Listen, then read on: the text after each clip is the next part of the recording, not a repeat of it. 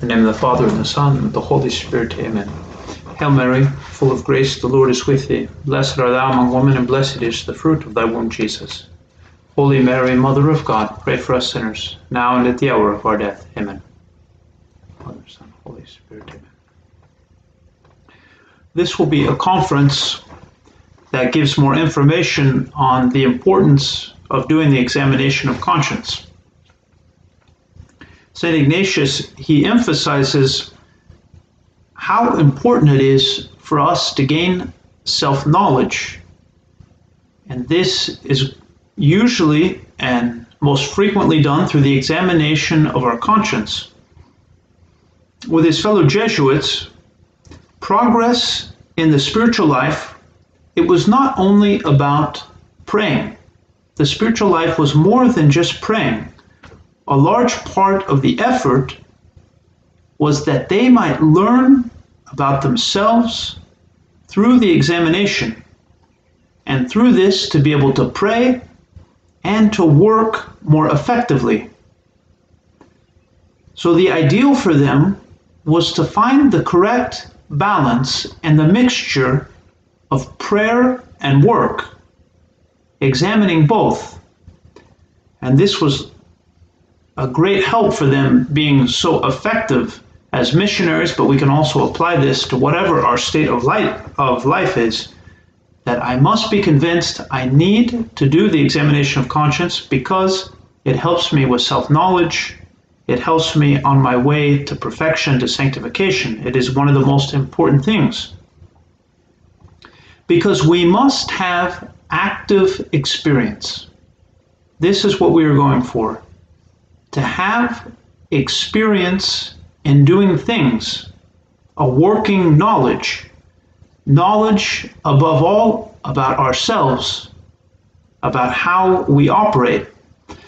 And this means to actually do the meditations or to actually perform acts of charity, to actually live our vocation. It is not just that we have the ideas or that one day we would like to do this. The important thing is that we are actually putting these into action, that we are gaining active experience. And all of this becomes possible the more we examine ourselves. This is how we come to a more perfect activity. We also find God's presence and the very small activities, the more the very small activities of life. And so by the examination, first we have to see that we are called to activity, to perform. But then after we do these acts, we must take advantage of reviewing how we have done and humbly considering where have I done well or where do I need to improve? We look at our sins, the virtues we're trying to practice, all of these things. St. Ignatius, he offers a few steps on how we are to go about examining ourselves. He says, first, begin by giving thanks to God for the favors that you have received. Second, ask for the grace to know. So ask for that grace that you may be enlightened of your sins or of the virtue that you're trying to practice. Number three, make an account of my soul through an examination. Number four, ask pardon of God for those times that you have not done well. And number five, to resolve to amend with the help of God's grace. And then end with a short prayer.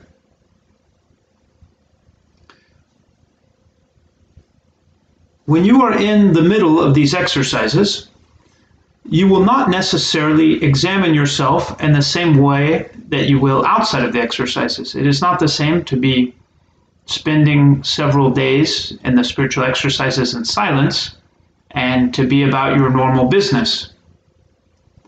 here your objective is to do the exercises and do them well. So, of course, your examination will be mostly about how well you are meditating.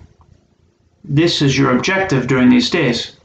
Outside of the exercises, you will be examining something else. But in both, whether you are here or on the outside, to form the habit, the regularity of examining yourself. So let us consider the different, the main types of examination of conscience. Because we have to see that in order to examine myself regularly, I must know the reason I am examining myself, and I, I also must keep it very normal, not to go to such an excessive degree that I burn myself out. Because if I don't know why I'm examining myself or I'm trying to examine myself on too many things, eventually I will stop doing it. It needs to be something that is regular and relatively simple. So, first, we can talk about the examination that we are doing after each one of the meditations. He mentions this in paragraph 75 of the Book of Exercises. After an exercise is finished, either sitting or walking, I will consider for the space of a quarter of an hour how I succeeded in the meditation or contemplation. If I have done it poorly, I will seek the cause of the failure, and after I have found it, I will be sorry so that I may do better in the future. Notice how it is not about becoming dejected. He says, If I have succeeded, I will give thanks to God, our Lord, and the next time try to follow the same method. We can also mention here, in addition to what Ignatius is saying, examining each of our meditations, again, that the primary activity during these days are your exercises, your meditations. This is the main task that you are doing. Everything else is ordered to these moments. So you have free time in your schedule and you have time for meditating. But the main thing is the meditation. So in your free time, you relax so that you will be able to meditate better. Or Ignatius says, for instance, as we are falling asleep, for a few moments I will think of the hour when I have to rise. Or when I am getting up in the morning, I will briefly summarize to myself the exercise that I am going to do. We see that everything is oriented to that main activity of your exercise, your meditation.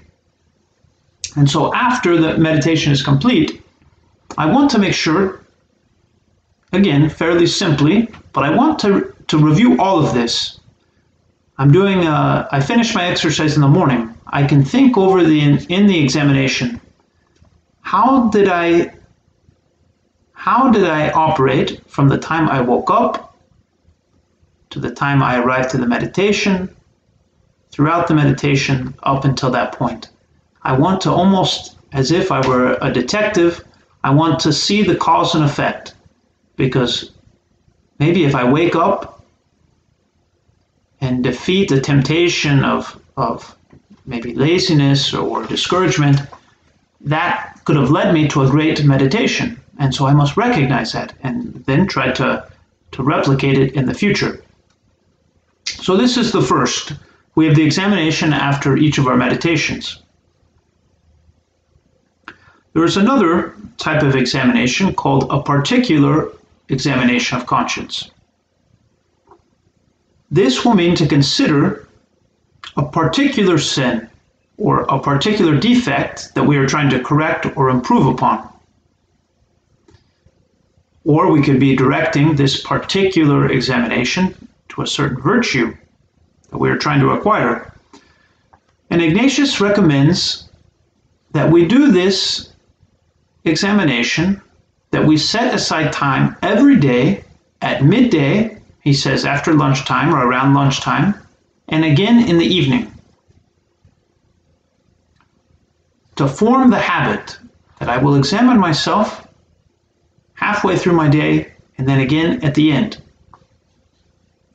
So he says, after lunch, I should ask God our Lord for the grace I desire, that is, to recall how often I have fallen into the particular sin and to avoid it for the future.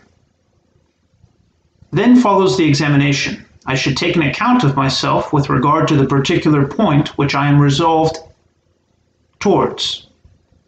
Going over the single hours or periods from the time that I woke up to the present moment. After accounting for the times that I may have failed, I will review and renew my resolution. I'm sorry, I will not review, I will renew my resolution and strive to do better in the next part of the day. I will then do the same thing in the evening. He says it can be very helpful even to write down how many times I've gone against my resolution and then compare them over time. Maybe I can see over a three day period that I am getting better, which will help me.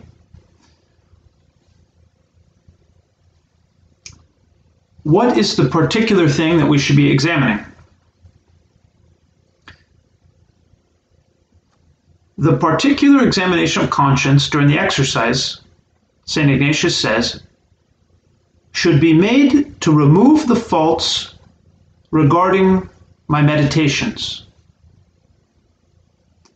This means that each day at lunchtime, we can even write this in our schedule, each day at lunchtime and again in the evening, we should be examining ourselves on one particular thing, something that we know is maybe difficult for us, but something we know that if we improve in this area, we will make a better retreat. So, for example, someone might say, I will examine myself on keeping the silence during the spiritual exercise. It is a particular thing. It is not something I will examine myself outside of the exercises. But during these days, it is a particular thing at midday and then in the evening I will examine myself on. And so this could also depend on the week that we are in the exercises. Maybe the first week of the exercises, I examine myself on silence. And then the next week, I decide I want to examine myself on something else, maybe on persevering through the entire hour of meditation. So, but it needs to be something specific. We cannot examine ourselves on everything. This will drive us drive us crazy. So we need to be very specific and to do it at midday the evening. Next, we can talk about something that Ignatius refers to as a general examination, a general examination of conscience. The purpose of the general examination is to purify the soul and to aid us in improving our confession. So it is ordered to making a good confession.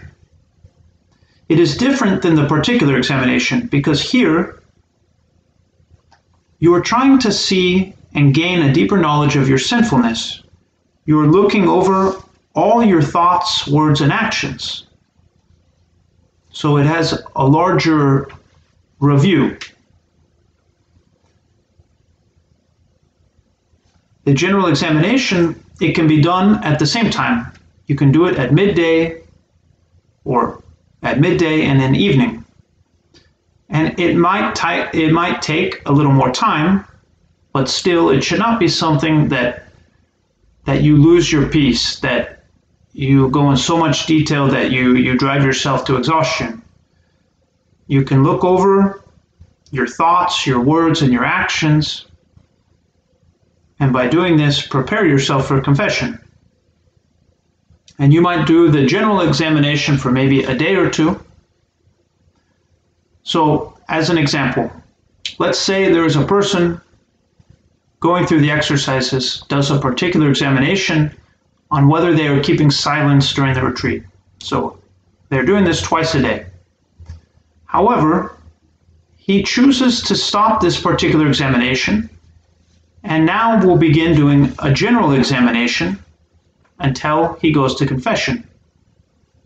After he goes to confession, he can then pick up the particular examination. So it is important first that we see I want to form the habit of examining myself twice a day. And then from that, in a very simple way, to, per- to pick something and to know what I am examining myself on. If I examine myself on everything, it's going to be very difficult to maintain that. Maybe I will do the general examination for one day or two days, but I will not try to do at midday a general examination and then I will do a particular examination and then I will start thinking about the, the meditations I have done. All of this will be too much. So we must have a clear idea what we are examining and use that time at midday in the evening for that thing. Now, when these days come to a conclusion and you are done with the spiritual exercises, it will still be good to continue the examination, but you will do it differently.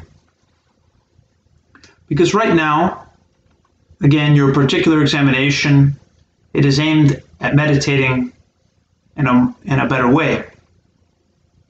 You're also spending the 15 minutes after each meditation, so there's a lot of time that you're spending examining yourself. When you leave outside the retreat, you want to continue this habit, but normally you will focus your examination on a particular fault or something that you're trying to improve upon. But hopefully you can you have a, very specific and clear thing that you will continue. So maybe you're at work and you can take two or three minutes at your lunch break and just kind of quietly see how you're doing on that particular thing. You will not have the same environment that you have perhaps during these days, but it's it's still if you spend a few minutes um, in your day, it is very very helpful. we must also keep in mind that in our spiritual lives, when we progress in one area, or when we we conquer ourselves in one area or gain a virtue in one area, we necessarily go forward in all the other areas. And this is why we don't have to examine everything all the time. By doing a regular examination, it is not about having a perfect and complete knowledge of all things. What it is about is kind of stinging our conscience to keep us moving in the general direction of perfection. This is what we are doing. It keeps us, it, it redirects our gaze in the general direction that we are trying to do. And this is achieved when you are only examining one thing. So, these two characteristics that you must have regularity in the examination and simplicity. I will do it regular, but I will do it in a very simple way. With this, we can conclude there is an author, an author on the spiritual life, and he says, the daily examination is one of the most efficacious means in directing oneself seriously towards sanctity.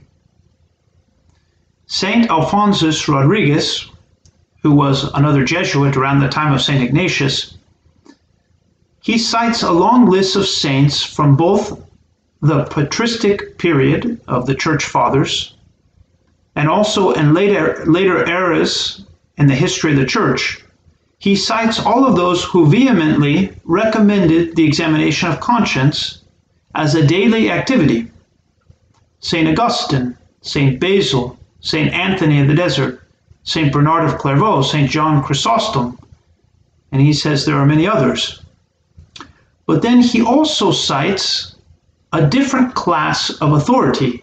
He even mentions how the examination was practiced by the pagans he says the pagan philosophers, such as Pythagoras, Seneca, Plutarch, and others.